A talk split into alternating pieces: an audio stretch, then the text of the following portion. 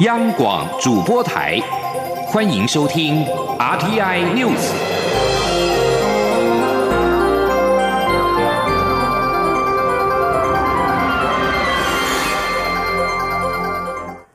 各位好，我是主播王玉伟，欢迎收听这节央广主播台提供给您的 RTI News。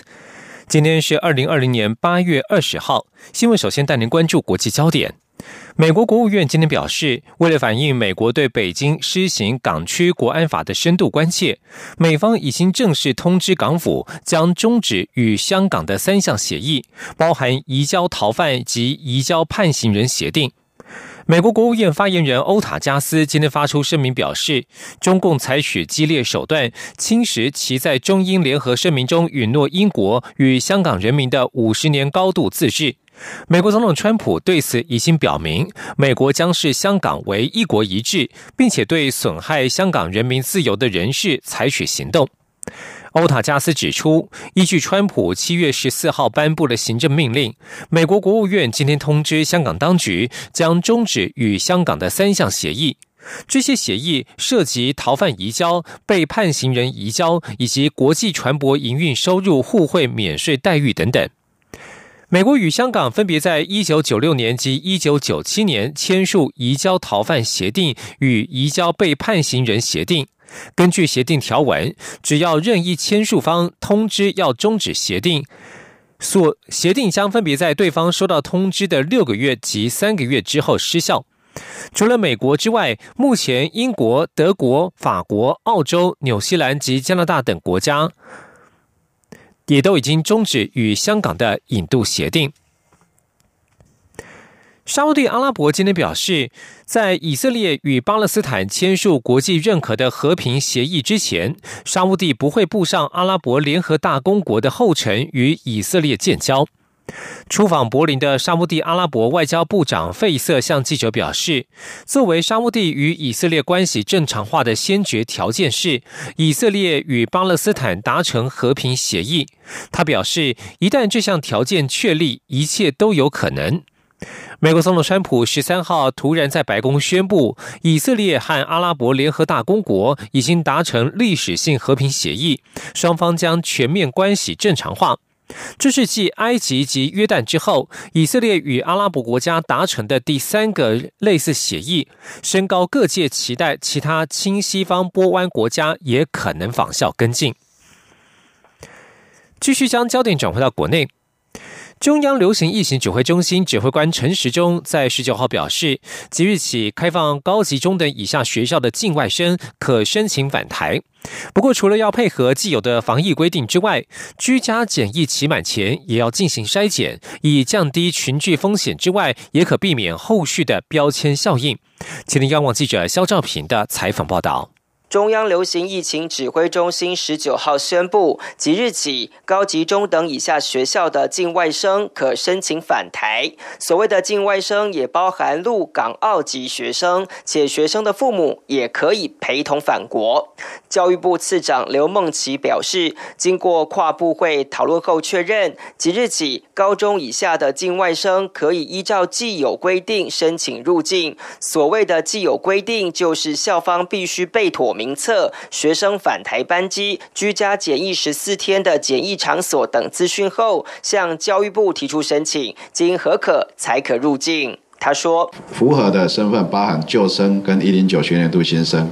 那啊也以上皆含入港澳籍身份的学生，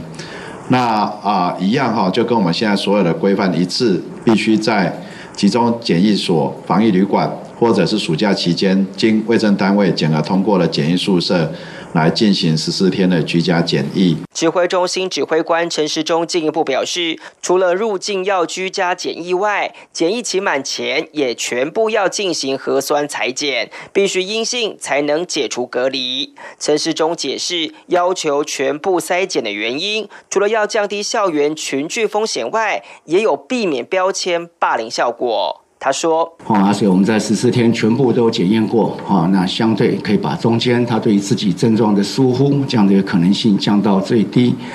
然后第二个，考虑到学生里面不免哈，还有一些对这样的一个容易形成一种歧视跟霸凌的可能性哦，那所以我们让要保护这些进来的学生，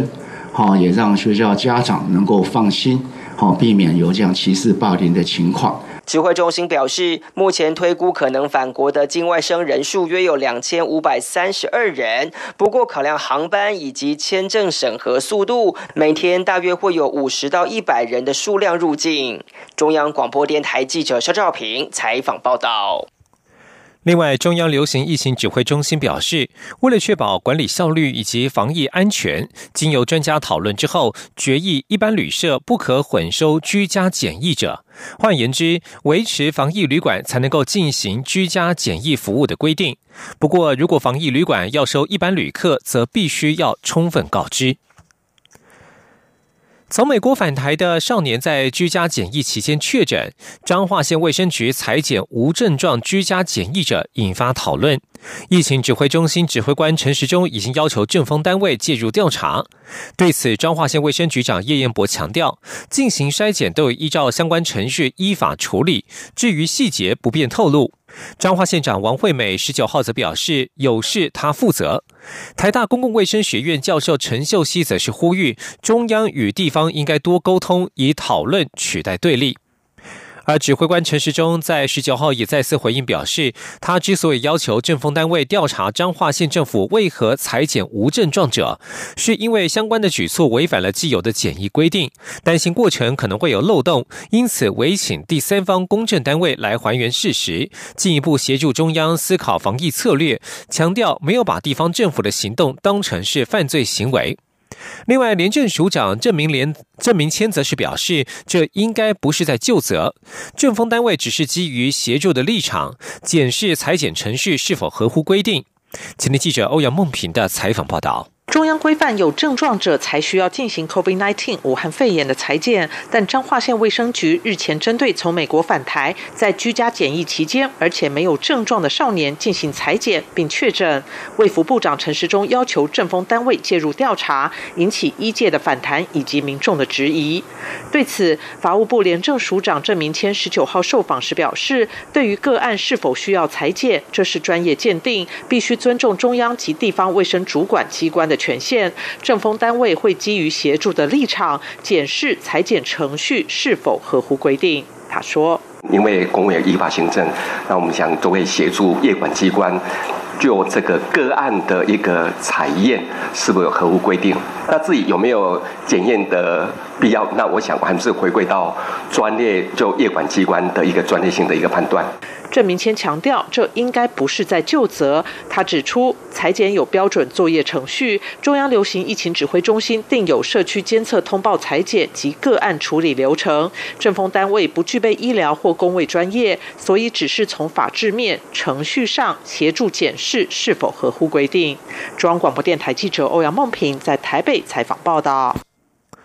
两岸消息。经济部在十八号寄出了爱奇艺条款，公告禁止中国大陆的 OTT TV 业者爱奇艺及腾讯等跨海来台非法经营。对此，国家通讯传播委员会十九号说明，新法在九月三号生效之后，NCC 就会函知相关业者遵循法令，违者最重可处新台币五百万元。前天央网记者吴丽君的采访报道。宣称在台湾拥有两百万经常性用户的爱奇艺代理商 OTT 即将面临重大难关。经济部十八号依据《两岸人民关系条例》第三十五条第二项规定，将代理或经销陆方 OTT TV 相关服务的行为纳入禁止项目。新法预告十四天后正式上路，执法机关则是 NCC。NCC 发言。人翁博宗十九号说明，新法九月三号实施后，OTT 不但不能代理爱奇艺的业务及广告，也不能代理客服。即使爱奇艺透过日本分公司或美国分公司，以日商或美商的身份授权台湾代理也不行。而阿卡麦科技公司也不能在居间协助爱奇艺传送内。内容，违者可处新台币五万到五百万元。翁博宗说：“所以说我们会先函请相关的业者，包括电信业者、ISP 业者、资讯服务业，包括帮他加速的 CDN 或者是 IDC 机房或者是云端的业者及代理这个的 ODD，不能代理或经销等大陆地区人民法人团体或其他机构从事网际网络视听服务、花虎 OTT TV 及其他中间投入服务或相关商业服务。”不过，NCC 也强调，爱奇艺的伺服器在香港，因此没有所谓遭台湾下架的问题。此外，台湾是自由民主的国家。民众可以随意上网，连到世界任何一个角落的国家，因此也没有爱奇艺遭台湾封网的问题。未来，爱奇艺的台湾收视户不用翻墙，依然可以跨境连到香港或其他地区收看爱奇艺，只是网速可能下降，导致收视卡关。此外，订户也需透过跨境交易，不能再。像过去直接到超商缴费，同时若衍生消费争议，也需跨境才能争取权益。中央广播电台记者吴丽君在台北采访报道。继续关注前总统李登辉的智商四疑，副总统赖清德十九号下午主持前总统李登辉的智商大员会议，决定在一个月之后九月十九号的上午九点，于真理大学大礼拜堂举办追思告别礼拜，届时将由蔡英文总统亲颁褒扬令，并且进行覆盖国旗仪式。启灵仪式时，则是发审炮二十一响，并且绕行李登辉的母校淡江中学之后，返回翠山庄。十月七号则举行奉安礼拜，李登辉将长眠于五指山国军示范公墓。前天记者欧阳梦平的采访报道。前总统李登辉辞世，由副总统赖清德主持的治丧大员会议于十九号下午两点召开。总统府发言人张敦涵在会后说明，为遵从李登辉生前的宗教信仰，并尊重家属的意见，李登辉的追思告别礼拜将在九月十九号上午九点半于真理大学大礼拜堂依照基督教礼拜程序进行，邀请至亲友人、教会的兄弟姐妹以及相关人士参与。蔡英文总统当天将亲颁褒扬令。他说，在九月十九号的当天，蔡总统将亲自出席追思告别礼拜，颁发褒扬令，表彰李前总统，呃，毕生对国家的重要贡贡献以及殊勋，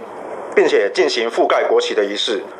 在追思告别礼拜之后，麒麟仪式发审炮二十一响，并绕行李前总统的母校淡江中学，进行最后的巡礼，再返回翠山庄站错。总统府也将在淡江中学设置追思会场，直播真理大学的追思告别礼拜画面，供民众前往吊唁。在淡江中学校区，也将布置原本于台北宾馆展示的李登辉生平事迹事件墙，以及民众写下的十三面留言墙。同时，总统府也会以人形立牌的方式，重现李登辉早年在淡江中学的校园留影。另外，总统府将制作李登辉追思影片，国史馆也编列了。中英日文版的李前总统登辉先生追思集，并尊重家属的意愿，不发讣文，但择其于四大报的头版刊登讣告与泄气。李登辉的奉安告别礼拜则定于十月七号于五指山国军示范公墓特勋区进行，同样按照基督教礼拜的程序，比照国葬规格办理。当天，全国公务机关将下半旗一天。奉安告别礼时，也将鸣藏枪，以示对李登辉的尊崇。中央广播电台记者欧阳梦平在台北采访报道。是阳光，翅膀打开了世界之窗；是阳光，翅膀环绕着地球飞翔。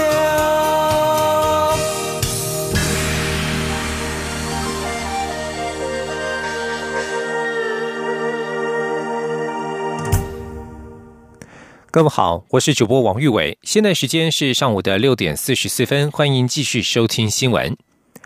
蔡英文总统十九号在民进党中常会前受访表示，台湾驻索马利兰代表处挂牌，但是外交部小编在脸书发文的用词引发争议。蔡总统对此表示，中华民国绝对不会是赘字，政府所做的种种目的就是为了把中华民国台湾带到国际间。今天记者王维婷的采访报道。台湾驻索马利兰代表处正式挂牌，外交部小编在脸书发文提到，这块牌子就写台湾，没有多余赘字，引发外界质疑是否将中华民国当成赘字。对此，蔡英文总统十九号在民进党中常会前受访时表示，中华民国绝对不是赘字，政府所做的一切就是为了把中华民国台湾推上国际。蔡总统说。那我在这里要呃郑重的说哦，中华民国绝对不会是罪字哦。那呃我们在做种种的呃外交或者是做很多的国际的活动的目的，就是要把中华民国台湾带到国际上去嘛。《纽约时报》报道指出，美国总统川普为了连任，塑造呛中形象，让美国政府官员找到强化台美关系的势力点。报道指出，美国大动作提升与巩固台湾地位，只差承认主权。对于台美关系不断提升，蔡总统表示，台美关系的重点仍是实质关系。这几年政府不断强化与美国的实质关系，也是某种程度的升级。他说，未来政府也会持续深化实质关系，让台美关系互惠互利。另外，中共最近举行对台军演，央视报道指出，中共军机飞到台湾上空也不是不可能。对于央视的说法，蔡总统表示，这是没有意义的事情。政府对整体军事情势都有严密监控和掌控，有信心保护国家安全，请民众放心。而对于破坏区域和平稳定的行为，相信国际社会不会接受。中央广播电台记者王威婷采访报道。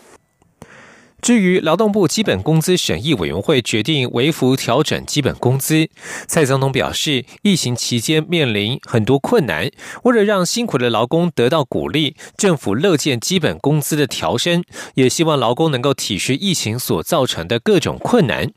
而至于在十九号的中常会。之前，身兼民进党主席的蔡英文总统为民进党新住民事务委员会委员受证。蔡总统并且在中常会才是接下来要持续连接全国各地的新住民社群，深化公共对话，并且培力新住民朋友投入公共事务，参与台湾的民主。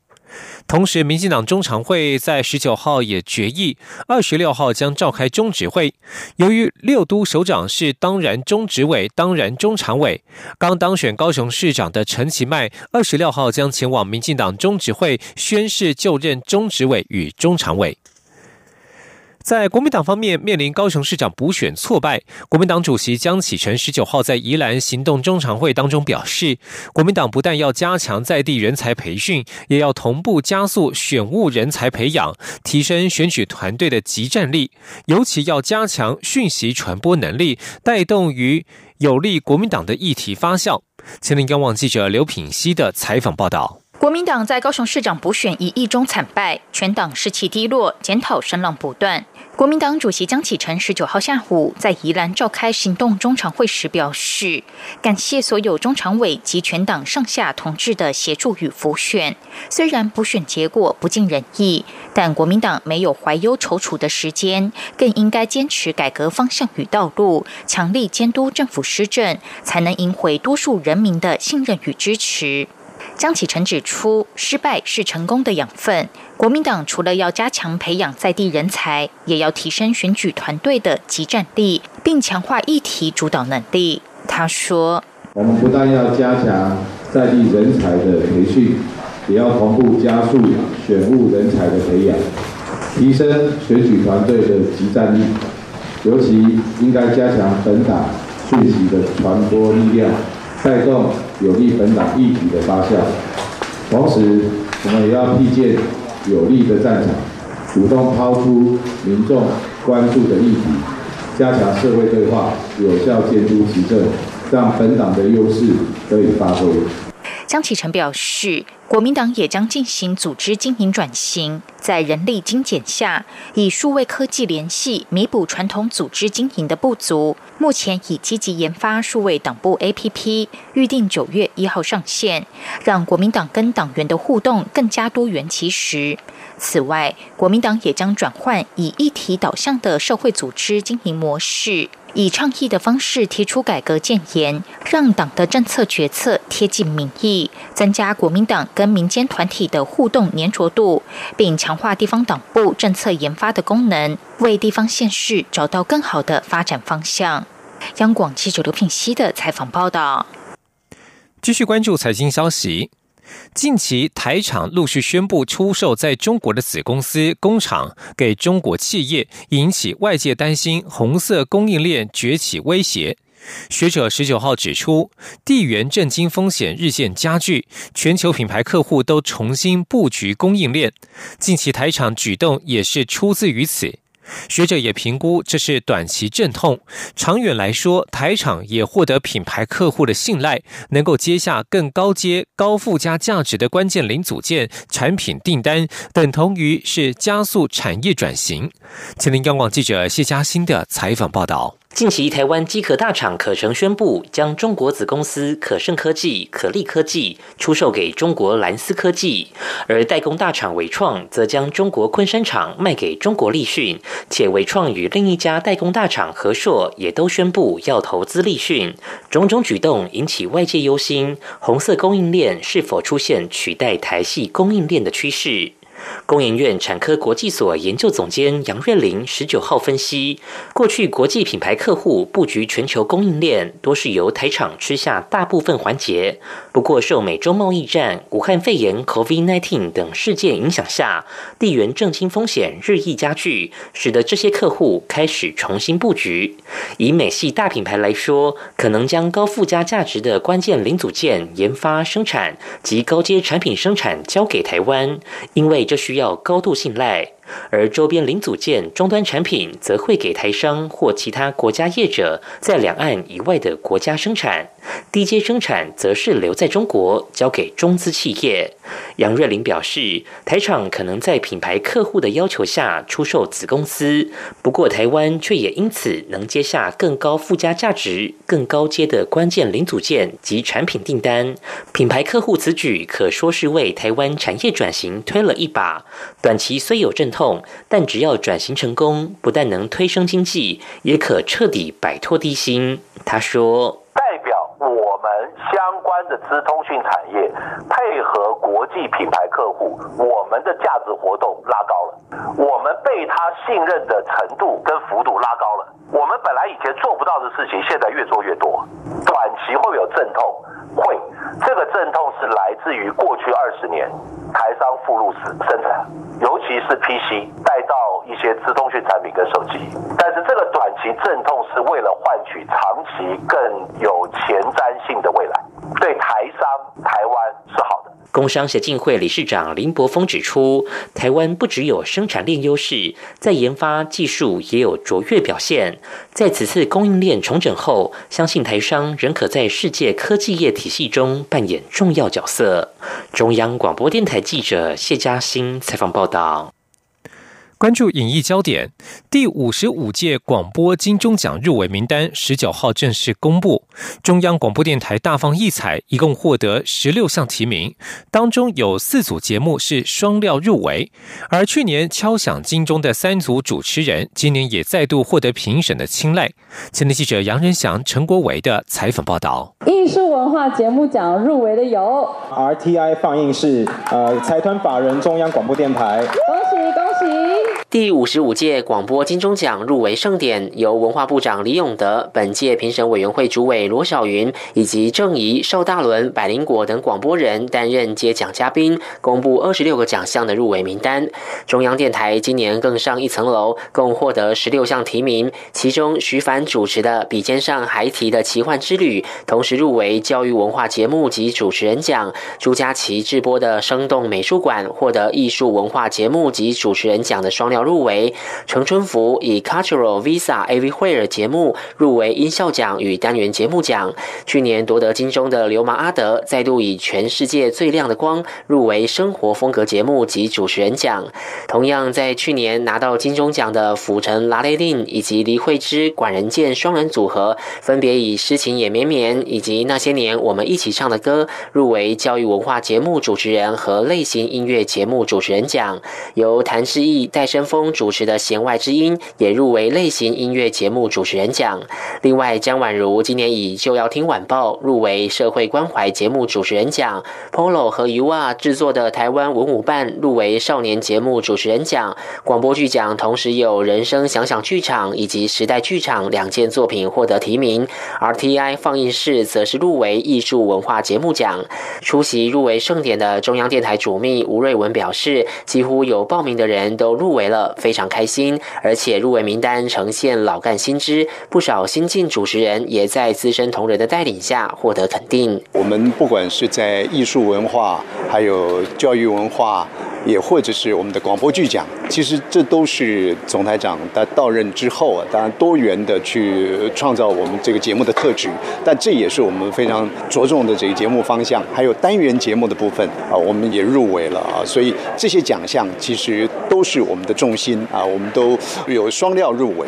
今年广播金钟奖依旧竞争激烈，共有六十五家业者、七百九十五件作品参赛，评审团从中选出一百二十五件入围作品，而本。届特别奖仍旧从缺。这次的疫情呢，也帮了这个广播的忙，而且我发现了很多广播的节目主持人非常的厉害，马上你看从广告啊到节目到编撰各方面都跟疫情有关，那他就是很实在的。我也期待哈，我们站在过去良好的基础上，我们的广播呢，在未来的数位汇流的时代，来扮演更重要的角色。事实上，我们已经看出这个趋势出来了。所以我相信呢，哈，广播啊会越来越重要。第五十五届广播金钟奖颁奖典礼将于九月十九号周六晚上七点在国父纪念馆登场，海内外观众将可透过三立频道收看。中央广播电台记者杨仁祥、陈国伟台北采访报道。